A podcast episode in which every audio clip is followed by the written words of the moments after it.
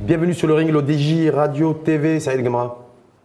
Merci beaucoup pour cette invitation. Merci de l'avoir accepté. Je rappelle que vous êtes spécialiste en énergie et plus précisément en management de l'énergie en temps réel.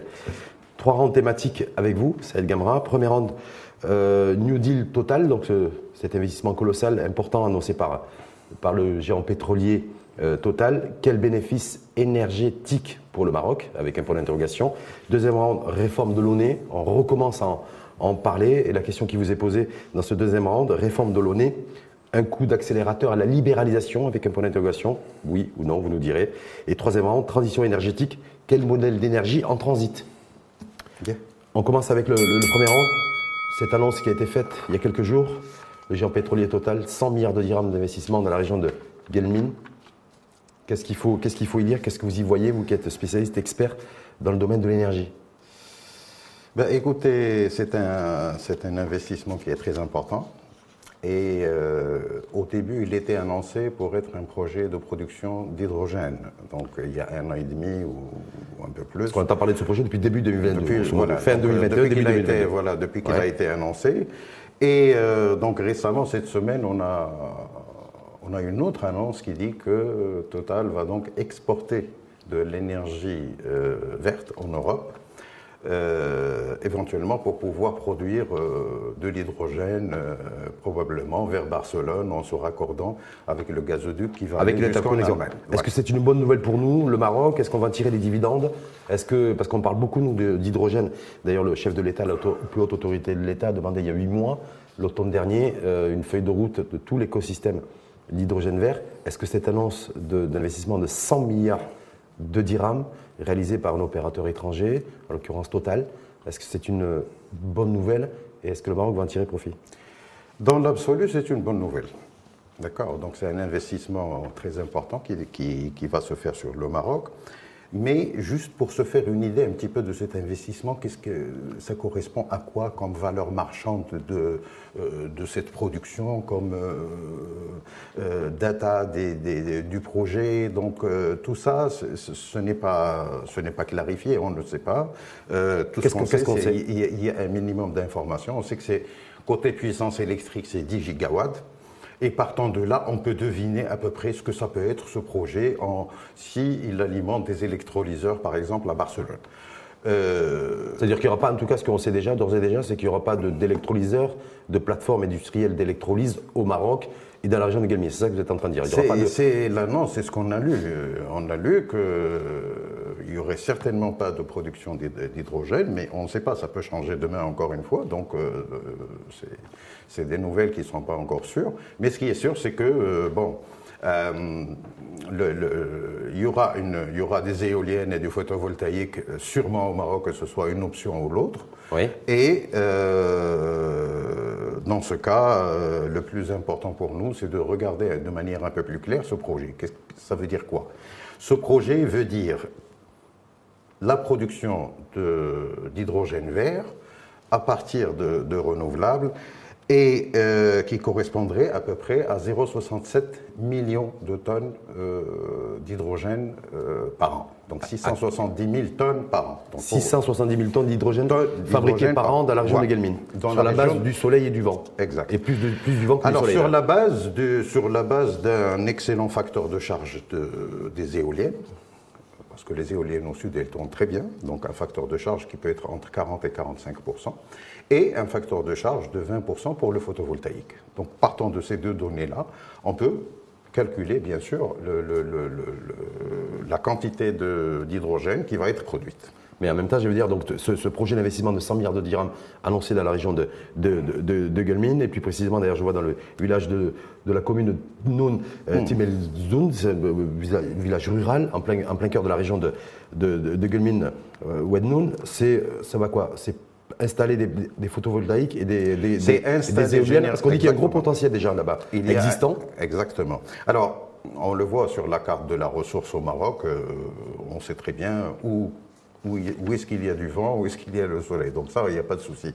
Et euh, partant de là, euh, on, on calcule ce qui peut être euh, produit comme, euh, comme énergie, que ce soit que la production soit à Gulmim ou qu'elle soit en Europe. Donc ça, c'est en même, temps, en même temps, je reviens sur la même, sur la même question. Qu'est-ce qu'on va tirer comme bénéfice de tout ça, nous?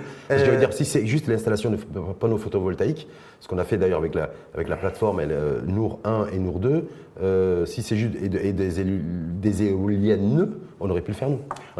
C'est quoi la plus-value de Total et c'est quoi les dividendes pour nous Voilà, en faisant ces, recherches, ce que j'ai compris, euh, c'est que le contrepartie, ça serait des emplois.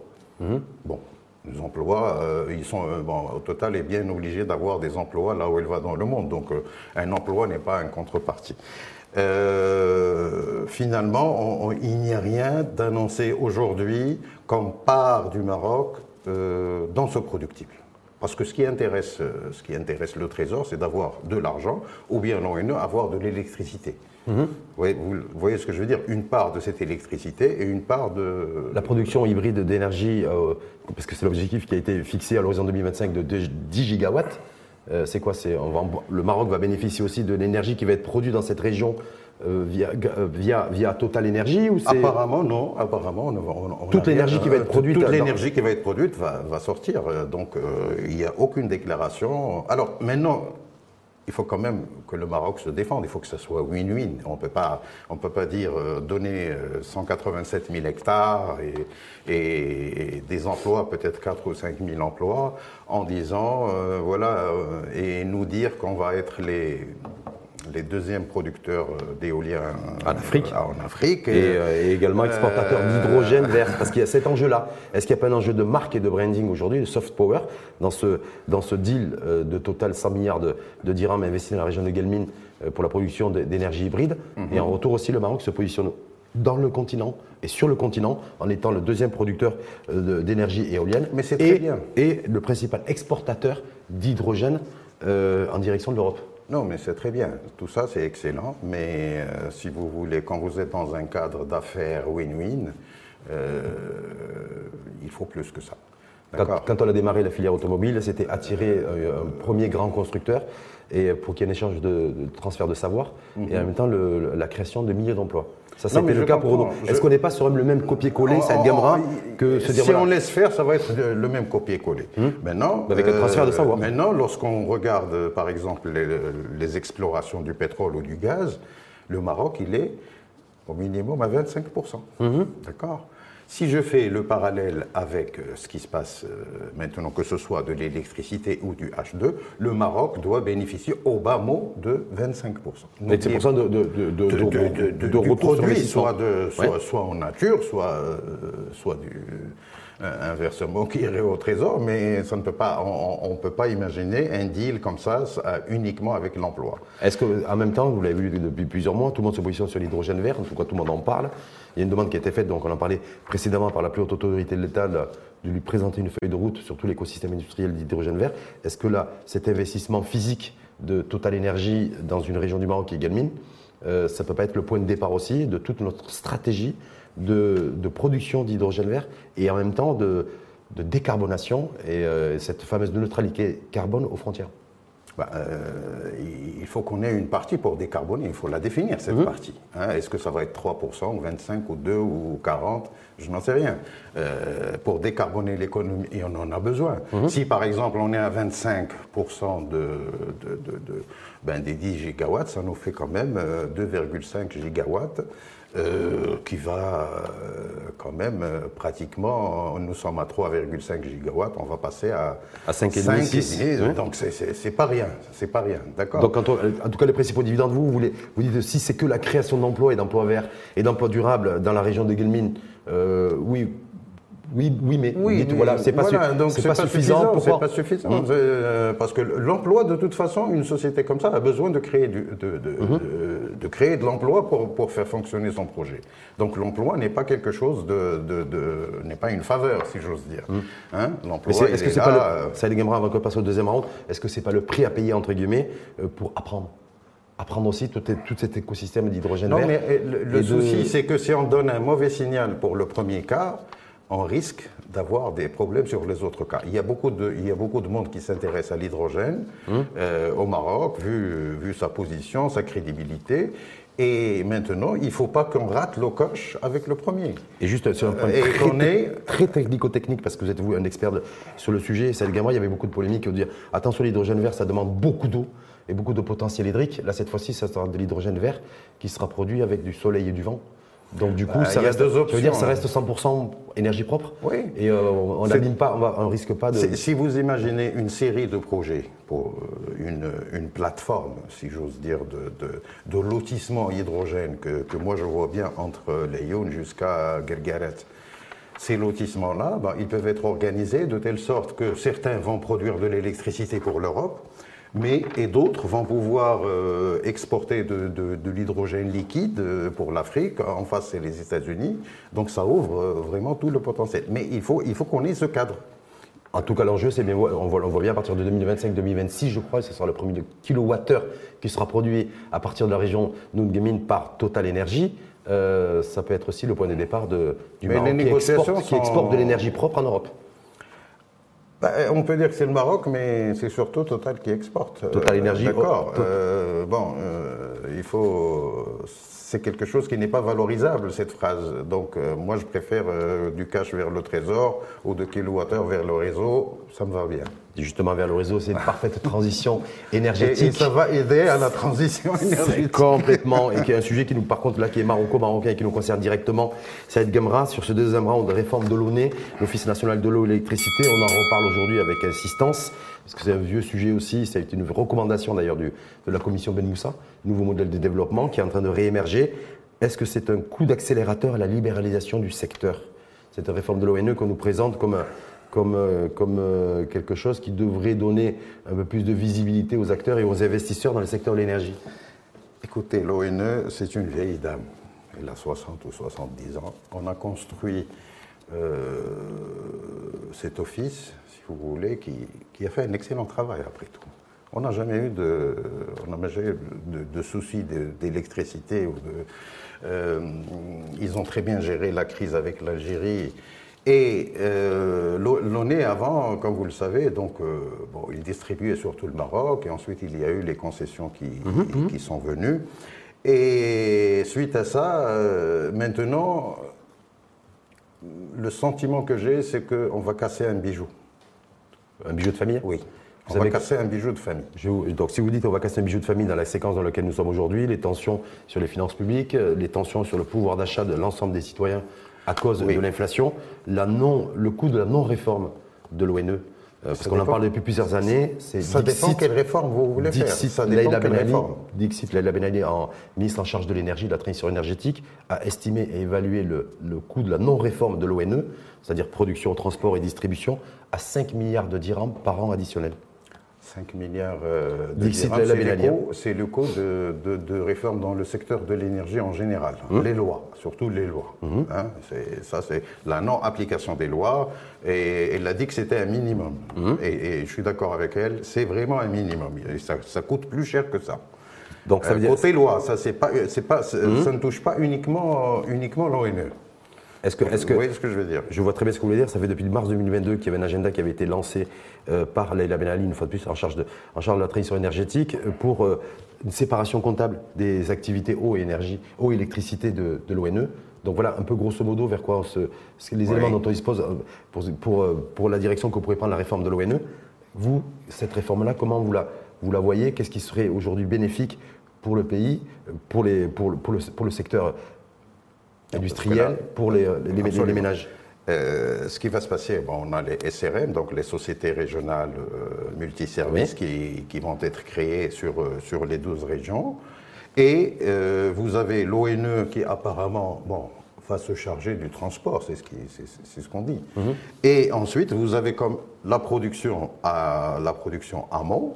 Euh, Est-ce que ça va être des privés Euh, Qu'est-ce que ça, euh, qu'est-ce que ça donne? Est-ce qu'on va libéraliser la- le, le reste de la production de l'ONE? Est-ce que c'est bien le schéma?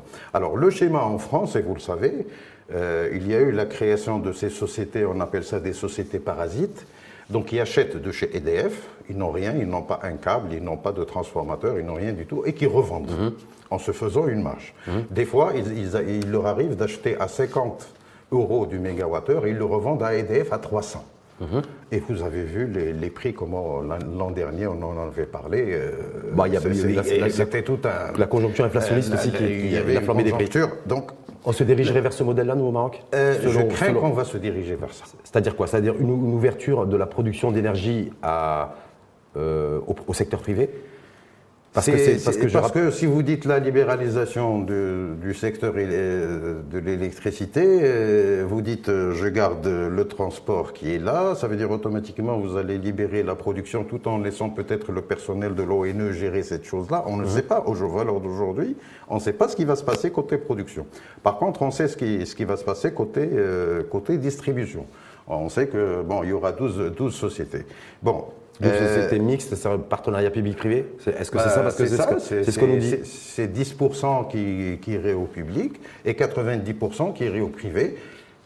Et on ne sait pas qui va être ce privé. Est-ce que c'est un privé qui va gérer professionnellement? Est-ce qu'il a l'expérience? Ça, ce sont les gros risques.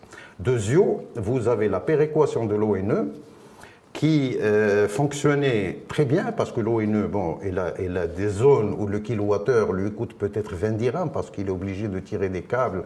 Euh, et, C'est des coûts d'infrastructure. Et, et, donc il tenait un petit peu de cet équilibre-là.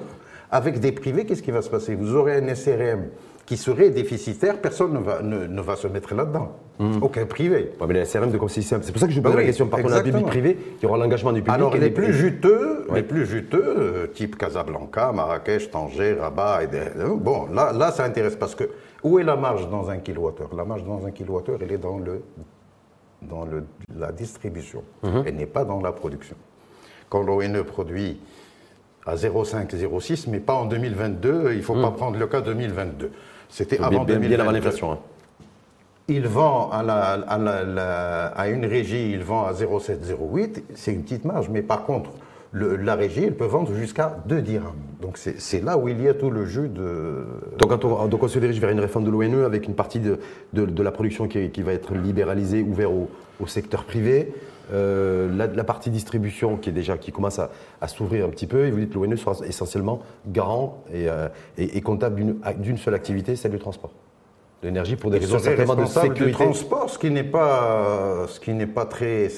Qui c'est qui va faire le dispatching, par exemple? Hmm. L'activité de dispatching, qui est la, gestion du réseau national. Euh, bon, est-ce que ça va être un privé? Qu'est-ce que c'est ça les questions. Donc, est-ce que ça veut dire que, est-ce que ça veut dire, selon vous, qui connaissez très bien le secteur, c'est c'est qu'on se dirige ou pas d'ailleurs vers une libéralisation du secteur de l'énergie, euh, de l'électricité, à l'instar de ce qui avait été fait en 2015 concernant les hydrocarbures et l'ouverture du marché. Je crois que ça va être un schéma comme ça, ça va être un schéma comme ça, où les prix seront libéralisés à l'aval, ils seront libéralisés à l'amont avec les producteurs privés, et Dieu sait où on irait avec un schéma pareil. Est-ce que ça veut dire que, ça veut dire que l'État pourrait se désengager et, laisser, et que les prix seraient fixés selon l'offre et la demande Il y aurait un encadrement précis aussi des prix avec un plafonnement pour éviter ce qui se passe d'ailleurs sur les, les, prix des carburants et des hydrocarbures. Euh, c'est le, sens, euh, le sens qui a été donné à la libéralisation dans le modèle de développement.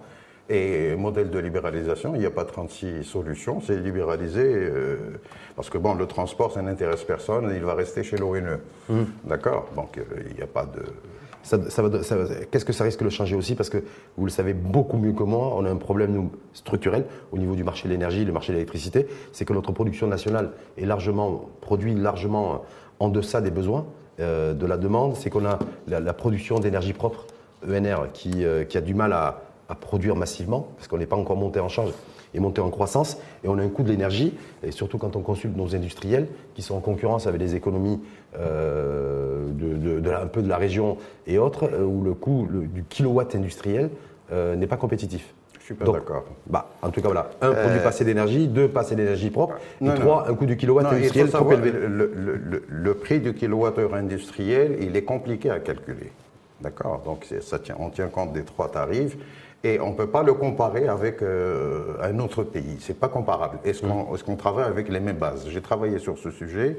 Et bah, c'est pour ça que je vous pose la question d'ailleurs. Euh, le prix au Maroc, c'est un, un prix raisonnable. Euh, en tout cas, l'Espagne, vous avez l'exemple devant vous. La Turquie a été augmentée. Mhm. Euh, le prix de l'électricité a augmenté. Bon, tout ça, ce sont nos concurrents sur, euh, sur ce marché. Et donc, euh, mais en tout cas, si je ne pense pas que le coût moyen de 0,9 dirhams que nous avons dans l'industrie soit un coût excessif. on dit que les industriels, il faudrait que ça soit bon, mais à 0,6, 0,7, on pourrait être compétitif le kilowatt. Mais donc, juste par rapport au problème structurel que nous avons, à la lumière d'une réforme de l'ONE et d'une libéralisation du secteur, est-ce qu'on produira plus d'énergie plus et plus d'énergie propre? Parce que voilà, aujourd'hui, on ne produit pas suffisamment d'énergie, y compris sur la base d'énergie fossile, on ne produit pas suffisamment d'énergie euh, propre sur la base de l'éolien euh, et, du solaire. Notre énergie propre aujourd'hui, nous sommes un mix en 2022 à 17%. Mhm. Donc on a perdu deux points à cause du, à cause de la production solaire qui a chuté de 41%, je crois qu'on en avait discuté. Et à l'époque, on n'avait pas les datas, mais aujourd'hui, on sait que, le, que la valeur des ENR euh, dans le mix a, chuté à 17%. Euh, on n'arrive pas à monter euh, en renouvelable. certains écrivent que le Maroc s'est endormi sur ses lauriers. Et bon, euh, le système arrive à une certaine saturation. Vous ne pouvez pas tout produire en haute tension. Mhm. Vous voyez ce que Donc il faut développer la moyenne tension, d'où l'obligation de libéraliser le secteur. D'où l'obligation de, de, faciliter les investissements en moyenne et basse tension. Mhm. Parce que la, quoi, il y a, la haute tension, il n'y a, que 135 clients en haute tension. Et les, millions, les millions de ménages et des milliers d'industries, c'est la moyenne et la basse tension. C'est là où il faut, c'est là où il faut monter. Donc, euh, donc ça veut dire que la réforme de l'ONE peut avoir du sens au niveau de la production d'énergie, l'ouvrir au secteur privé, plus d'investissements dans le secteur privé, et plus de production d'énergie à l'échelle nationale. Exactement. On passe au troisième axe. Oui, avec plaisir. Le troisième axe, justement, les transitions énergétiques. Quel modèle d'énergie en transit? On est en train de transiter, on l'a vu de ces dernières années avec la conjoncture inflationniste qui a commencé d'ailleurs par les produits énergétiques et, c'est les produits alimentaires qui ont pris le relais depuis euh, bientôt un an d'ailleurs. Euh, vous dites les capacités aujourd'hui, on, on, a du mal à réaccélérer la, production d'énergie propre, qu'elle soit solaire ou qu'elle soit éolienne. Euh, on essaie de développer un peu d'hydrogène, on va voir un petit peu ce que ça donne pour la production aussi d'énergie. Mais pour l'instant, on n'a toujours, on toujours pas mhm. produit un seul kilowatt. Mhm. quelle, est la source d'énergie aujourd'hui? Quel est notre modèle? Quelle est la transition? Et quel est les c'est le modèle de transition, comme vous le savez, il a été instauré par Sa Majesté en 2009. Mhm. Ce modèle. Le plan solaire. Non, ce n'est pas le plan solaire. Hein? Le, plan solaire est un résultat hein? de la feuille de route royale. La feuille de route royale disait que le, plan, le, plan de transition du Maroc était basé sur les renouvelables et l'efficacité énergétique. Mmh. C'est deux pieds avec lesquels la, la, transition énergétique peut marcher. Côté efficacité énergétique, on n'a pas de bilan. À 2022, on n'a pas de bilan. Euh, on sait que côté renouvelable, on sait qu'on a produit 7000 gigawattheures en 2022, mais combien d'économies d'énergie avons-nous réalisé Parce que n'oubliez pas, l'objectif euh, entre 2010 et 2020 était de réduire la facture nationale de 12%. Ça correspond à une... Euh, la facture était en 2020 vers les 70-75 milliards, milliards de dirhams on a raté 8,4 milliards de dirhams de gains côté efficacité. Efficacité énergétique. Mais, ça veut dire, Donc, oui. Mais le plus gros de l'économie, il se fait avec l'efficacité énergétique. Hein si, vous voyez les rapports, euh, ben on vous dit que l'humanité doit réduire sa, euh, consommation de 60%. Mais on voit, bien, on voit bien aussi que là, depuis la séquence inflationniste, euh, une fois de plus, Laïda Ben Ali, ministre de tutelle, s'est exprimé au Parlement, je crois que c'était à la première chambre, en disant record battu d'importation de GNL, de gaz naturel liquéfié d'Espagne. Mhm. Donc on est toujours sur les énergies, les énergies, fossiles, avec une composition aussi, une composite un petit peu d'énergie renouvelable. Est-ce que la valeur aujourd'hui, notre modèle énergétique est toujours en, transition et qu'il est, il est en train de quelque part un peu de tourner en rond il, est en transition, n'oubliez pas que nous, que nous sommes dans la reprise du Covid mhm. et de, l'arrêt de nos dos centrales. Mhm. Vous voyez ce que je veux dire?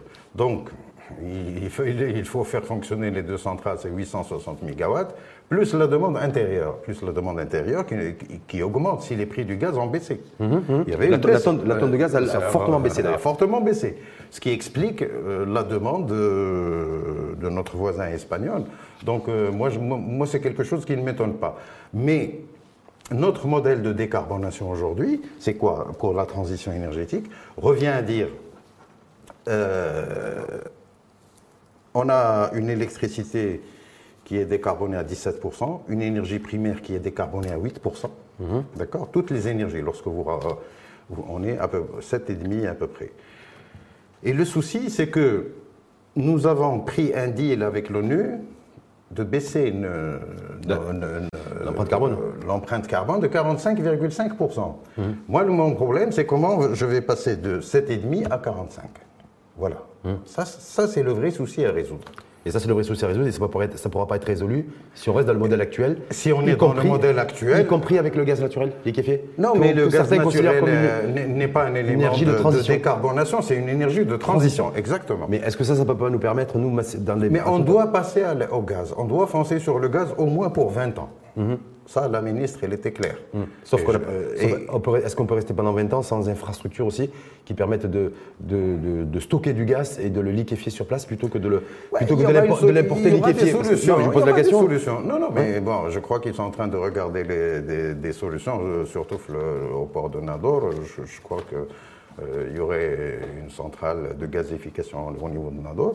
Mais en tout cas, euh, le gaz, on ne peut pas faire l'économie euh, du gaz. Alors, la grande question qui se, que se posent beaucoup de spécialistes, d'experts comme vous, d'ailleurs, c'est est-ce que le gaz peut, peut à un moment compenser, compenser l'énergie fossile qui est le pétrole? Et se dire voilà, on, se met plus sur le gaz et, on aura, et, un peu moins sur le, le Moi, je n'ai pas confiance en le gaz. Hmm. Avant, c'était une énergie tranquille. Ça, on a passé des dizaines d'années, son prix ne bougeait pas. Ah, il passait dans des gazoducs qu'on n'entendait même pas parler. Maintenant, euh, vous voyez les fluctuations et tout ça. Donc, euh, moi, si j'ai une industrie et je ne vais pas passer au gaz, pour vous, le gaz, je resterai euh, méfiant vis-à-vis du gaz avec tout ce qui se passe. Est-ce qu'on a, est a, le choix? Est-ce qu'on a le choix de se dire, voilà, et s'offrir le luxe de se dire, gaz, oui, peut-être, mais pas beaucoup, parce que c'est une, énergie très volatile, et qu'on l'a vu avec le, depuis le, choc d'ailleurs produit par la, guerre en, Ukraine. Mhm. Voilà, on se retrouve avec la tonne de gaz qui peut, exploser. Mais est-ce qu'on peut, est-ce qu'il y a une autre alternative? Ben, Il n'y a pas d'alternative aujourd'hui. Il a pas, je ne connais pas d'alternative. Nous avons du gaz marocain que nous allons exploiter. Mhm. Euh, nous avons une grande centrale à gaz qui va, qui va être construite, euh, elle sera au gaz. Euh, construite par l'ONU d'ailleurs. Qui va être faite par l'ONU. Mhm. Donc le gaz, c'est le moindre mal par rapport au charbon. C'est-à-dire qu'à 400 et le charbon, il est, il est à 1000. Est-ce que ça veut dire que notre véritable énergie de transition énergétique se fera nécessairement par le gaz? Elle passera par le gaz mais nécessairement par le gaz. Nécessairement par le gaz. Parce que si on dit que nous allons disposer, par exemple, si on a un gazoduc qui produit de l'hydrogène du sud, à ce moment-là, on peut monter et mettre du rotel et faire fonctionner nos centrales à l'hydrogène. Les mhm. tests aujourd'hui des turbines hydrogène, euh, ça marche. Surtout qu'on peut produire de l'hydrogène à moins de, euh, pratiquement à moins de 1,5 dollars du, le kilo. Vous voyez ce que ça devient de plus en plus compétitif. C'est la meilleure façon de décarboner, ou c'est la meilleure sortie du, charbon. Pour nous, c'est la meilleure sortie. Meilleure sortie du charbon. Dernière petite question, parce que la décarbonation, l'empreinte carbone, ces mécanismes d'ajustement aux frontières, c'est tout le grand débat, c'est qui crée des cauchemars d'ailleurs chez, auprès de certains industriels qui exportateurs chez nous. Est-ce qu'en misant sur le gaz, on pourra effectivement répondre aussi aux exigences des, euh, des marchés aux frontières euh, en, en matière d'empreinte carbone? Tel que c'est aujourd'hui. Quand, quand, vous avez un industriel qui est au fuel 2, au fuel 7, euh, bon, c'est très carboné, il passe au gaz, donc il coupe pratiquement son empreinte en deux. D'accord? Seulement, comme je l'ai dit tout à l'heure, l'acte d'investir et de passer au gaz, vu tout ce qui, tout ce qui s'est passé, euh, les gens sont réticents. Donc, est-ce donc, du coup, est-ce qu'il faudra un engagement des pouvoirs publics là-dessus pour euh, sécuriser et rassurer les investisseurs y compris l'investissement sur le, gaz naturel La décarbonation des industries, ça passe par, euh, ça, passe par l'électricité en premier. Mhm. Il faut qu'on puisse euh, alimenter nos industries avec l'électricité renouvelable que nous avons déjà. Mhm. On, a de, on, a de, on est à 7000, euh, les, les, clients ils prennent à peu près, en haute tension ils sont à 3000, 3500. Il y a encore un paquet qu'on peut donner rapidement aux industriels. Et qui On peut le faire demain et avoir de l'énergie propre. et avoir de l'énergie propre. Mais à condition qu'ils travaillent eux-mêmes, à condition qu'ils mettent euh, des plaques photovoltaïques chez eux. On, on dit vous êtes à 20-25%, on va vous ramener 60, 65 ou 70, vous êtes les meilleurs. À condition aussi de les accompagner peut-être par la Et comme vous avez dit, euh, ceux qui sont en fuel euh, passeraient au gaz. Parce que payer 100 dollars la tonne. Ça sera plus cher. Ça sera plus cher. Ça sera plus cher. Voilà, et donc en période d'inflation aussi, ça peut être aussi être alourdir la- les, facteurs de production d'une industrie. Parce que, vous savez, le calcul donne euh, à peu près, euh, si vous avez une... euh, c'est comme, euh, la taxe carbone, c'est comme si votre facture électrique augmente de 80%. C'est un peu ça. Mhm. C'est une sanction financière. Une grande sanction. 2026, c'est euh, c'est bientôt, c'est quasiment, c'est quasiment demain. Mhm. Est-ce que vous pensez, Saïd Gamara, qu'on sera prêt, et que nos industriels seront prêts, que notre tissu productif et économique sera prêt pour cette exigence carbone? Non. Il ne le sera pas. Merci Saïd Gamara, on finira là-dessus. En, espérant, espérant- espérant qu'il le, qu'il le- qu'il le sauve. En tout cas, vous, en tant que spécialiste et expert, vous dites, je pense qu'en 2026, vous avez été Non, clair, mais c'est on pas, ne c'est sera pas pas du pessimisme. Euh, J'ai vu des gens qui, bon, qui mettent les plats qui sont entre 10 et 20 de taux de décarbonation. Si je n'amène pas quelque chose de l'extérieur, si je ne fais pas activer l'article 26 de la loi, euh, Ça va être compliqué. je- ça va être compliqué. En tout cas, activer l'article 26 et, et tout ira bien. Tout ira bien. Et on sera peut-être, en tout cas, vous dites, on ne sera pas, pas forcément prêt pour 2026. Je ne pense pas. Non. Merci Il infiniment. faut être réaliste. euh, Bon, c'est- des choses euh, qui sont techniques. On connaît les, les- les- les- les délais, euh, même si on fait un grand projet. Mais là, la loi, elle bloque avec l'article 26. En tout cas, c'est l'article 26. Ben, on verra bien si l'Union européenne aussi va donner un, un nou- un nouveau délai de carence aussi, peut-être, parce qu'ils ont annoncé 2026. Ben, J'ai demandé, un délai de progressif. 5 ans pour qu'on mette à niveau nos industries. Donc, il faut renégocier avec, euh, il faut renégocier avec l'Europe. Ça n'a pas de sens. On peut pas. euh, si, si demain, on- si demain on exporte de l'énergie propre vers l'Europe, on sera en position de force pour, euh, à la table des négociations, peut-être. Sur, le, car- sur la neutralité carbone. Ben, voilà. Donc peut-être que le premier dividende aussi, c'est la première question première dividende. rente. Ça serait un dividende. Voilà, et euh, c'est peut-être euh, Ça serait un dividende. position, un peu de force à la table des négociations sur la Mais- neutralité carbone. Mais, mais, mais on- il faut aussi noter que les entreprises européennes, ils ont des quotas carbone gratos. Mhm. D'accord? Donc tout ce qu'ils payent, c'est la différence une fois qu'ils dépassent le quota. Donc on- va mettre une entreprise marocaine qui n'a pas de quota à côté d'une entre- d'une entreprise qui, elle, a des quotas gratuits de, de son gouvernement. Euh, ça n'a pas de sens. En tout cas, il va On ne falloir. se bat pas avec les mêmes armes. Dès qu'on commencera à, pro- à produire et à exporter de l'énergie propre de Guelmine à Inch'Allah, moi, je l'Europe, crois, on, je on- crois on que pourra c'est- se, on pourra se mettre éventuellement à renégocier pour La 2026. région de Guelmim est très. euh, elle pousse un petit peu pour, euh, pour ce genre de projet et ça intéresse tout le monde. Et bon, En tout cas, on verra bien. Merci en tout cas infiniment à vous. je vous remercie. C'est Saïd Galmara, je rappelle spécialiste en énergie et en management de l'énergie en temps réel. Et là, c'est un débat sur le ring, l'ODJ TV Radio en temps réel. Sur, Merci sur, l'énergie et sur tous les enjeux énergétiques, à la fois l'investissement massif annoncé par Total Energy, 100 milliards de dirhams dans la région de Guelmine, à la fois sur la Ben, réforme nous, de on veut l'ONU. cet investissement, on le veut, mais il faut que ça soit win-win. Euh, En gros, c'est ma conclusion. Mmh. Il faut que ça soit. Sans oublier que c'est des investissements extrêmement capitalistiques et qu'il faut être un très grand opérateur, acteur du, du, euh, du- du secteur des- du pétrole et du gaz Exactement. pour pouvoir aussi porter et supporter un investissement aussi important, exactement. tant puisqu'il y a un investissement identique et consenti en Mauritanie. Merci à vous, Gamra. Merci, c'est moi qui vous remercie. Et à très bientôt. Merci, à très bientôt.